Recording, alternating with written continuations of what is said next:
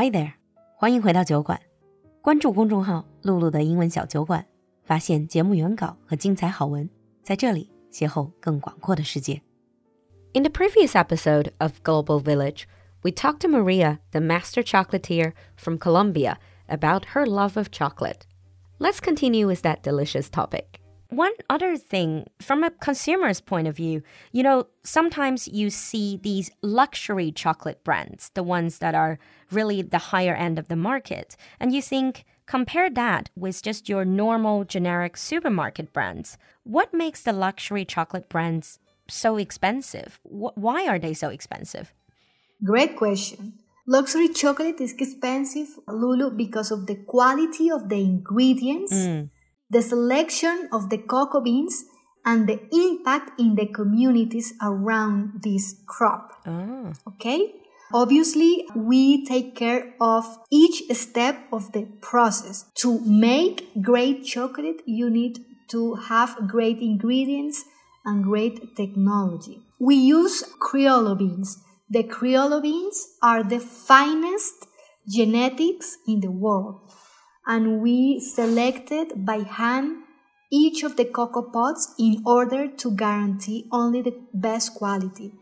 To select by hand and to transform the chocolate in this way make us unique. I see. Yeah. I see yeah, the yeah. added sort of the added efforts in premium chocolate brands. From an expert's point of view, would you say in the world now there is a trend of artisanal chocolate, the sort of like really professionally made as compared to just mass produced in a factory? Would you say there is a trend of artisanal, yeah. uh, smaller brands, boutique brand? Yeah, mm. yeah. We call it as a chocolatier bean to bar trend. Bean to bar? Bean to bar, mm. exactly. Bean to bar because we cover and because we take care of the supply, the whole supply chain of cocoa. So from oh. the bean, selecting the cocoa pods and then transforming into the chocolate bar. into a great chocolate bar exactly. Ah i see. Bean to bar. Mm. bean to bar trend. It's being nowadays popular but not lots of chocolate brands in the world can say that they are bean to bar. In fact very very few chocolate brands can do that because if you cannot take care of each of the process steps exactly and each of the process in a very careful way you cannot be bean, bean to, bar. bar. ah yeah. i see oh learning something new every day mm. and over the years as a professional chocolatier you have definitely tasted so many different flavors and you know especially the added flavor into chocolate to make it very peculiar taste i was wondering what's the weirdest or strangest chocolate flavor you have tried? it was like eight years ago mm -hmm. in Greece with feta cheese. Feta cheese. Feta cheese, you know, it's, yeah, you know, it's very salty. It's kind of greasy and the chocolate, it's very uh, sweet in a very, you know, particular way. So to mix a feta cheese with chocolate for me was an adventure. You know, mm-hmm. it was very, very strange, but it was good because I'm used to mix chocolate with other kind of cheese, like blue cheese or Gouda cheese or other European kind of cheese. Not that salty. and yeah, yeah. So when you mix, you know, a dark 85% cacao mm. with uh, feta cheese, it's kind of weird, strange in the beginning but it's surprisingly, you know, in great at the end. Yeah, Weird yeah, in, a, in good a good, way. way. Peculiar in a good way. Exactly, exactly. It was a great experience for me because I use usually I mix, I pair chocolate with cheese, but not this kind of cheese. You know? ah, I definitely would like to try that. I love feta cheese. I love all sorts of cheese. Mm. It's gonna be good. Mm. So we talked about um, your background. We talked about chocolate. Now let's talk about your brand. You started your own brand, which is um, obviously is very different. I would imagine from being just a, an expert industry to actually starting your own brand, being an entrepreneur. So, what prompted you? What made you make that decision to start your own brand? Oh, well, it was the best decision in my life, you know. I was working with uh, big uh, multinational companies around the world. Mm-hmm. you know european companies. And then when i started my own business it was great because i had the selections of the formulas in my hand.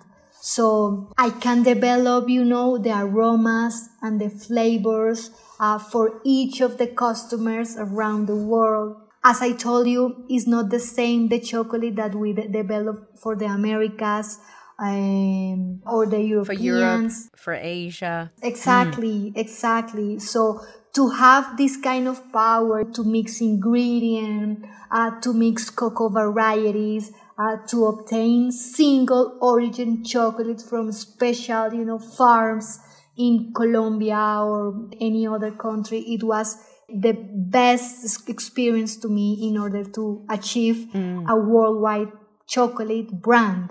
Obviously, to work with a group of professionals, to have my own team, research and development team, and take care of the community because the cocoa crops are related the uh, local to communities. Mm. Exactly. So to develop a long-term relationship with the communities to pay fair fair trade mm. fair trade and to and to work directly with them and to impact in a good way the communities around the cocoa mm. sounds amazing and for me it was mm. yeah it is you know it is good and obviously to be linked directly with the customer to hear the customer in a very you know personal way to have the opportunity to know what the customer wants, the ingredients, the new developments for them. Mm. It's one of the things that when you work for an international company, you cannot be involved. Yeah. Because you cannot speak with your customers, you cannot involve your community. You don't have that personal touch. Exactly. Exactly. That's what you can experience as an entrepreneur. Mm. But yeah, Lulu. Mm. And talking about the actual product, your chocolate. I mean, personally, I haven't had the honor to try it, but a colleague in my team, she tried it. I have to be honest with you. In the beginning, she was like, "Oh, so how is it different?" And then she tried it and she said, "Wow, I never knew chocolate could have different layers of flavor. So you have it's like good wine. You have the initial flavor, but then she says then it develops in your mouth and then it, it sort of develops into a sophisticated finish. I, I guess that's the magic yeah. of good good formula and good beans. Exactly, exactly. And everything is related to the origin. Mm. Okay? So if you select your beans, if you take care of the formula, and if you balance well the ingredients, you are going to obtain special flavors, special uh, aromas, and you are going to develop different profile flavor. When someone tries Log chocolate and then compare it with some other brand, any other brand, it's gonna feel a very uh, well balanced mm-hmm. aromas, fruity flavors, nutty flavors, uh, it's like a good wine, as you say. Yeah. So different layers. Exactly. Mm. With Log Chocolate, we discover different ways to involve fruity flavors, nutty flavors, herbal flavors in order to obtain better balance, better flavors. Like a balance yeah, and combination. Exactly. Yeah. Like a balance. Yeah. Exactly. A, a flavor exactly. profile. Sounds brilliant. I mean, as we're approaching the end of our interview, so far we have been talking about mostly focusing on the professional side of you, but you did mention in the very beginning you also have another role. You're a mom of a little girl, right? Yeah. And are, are you sharing your love of chocolate with your little girl?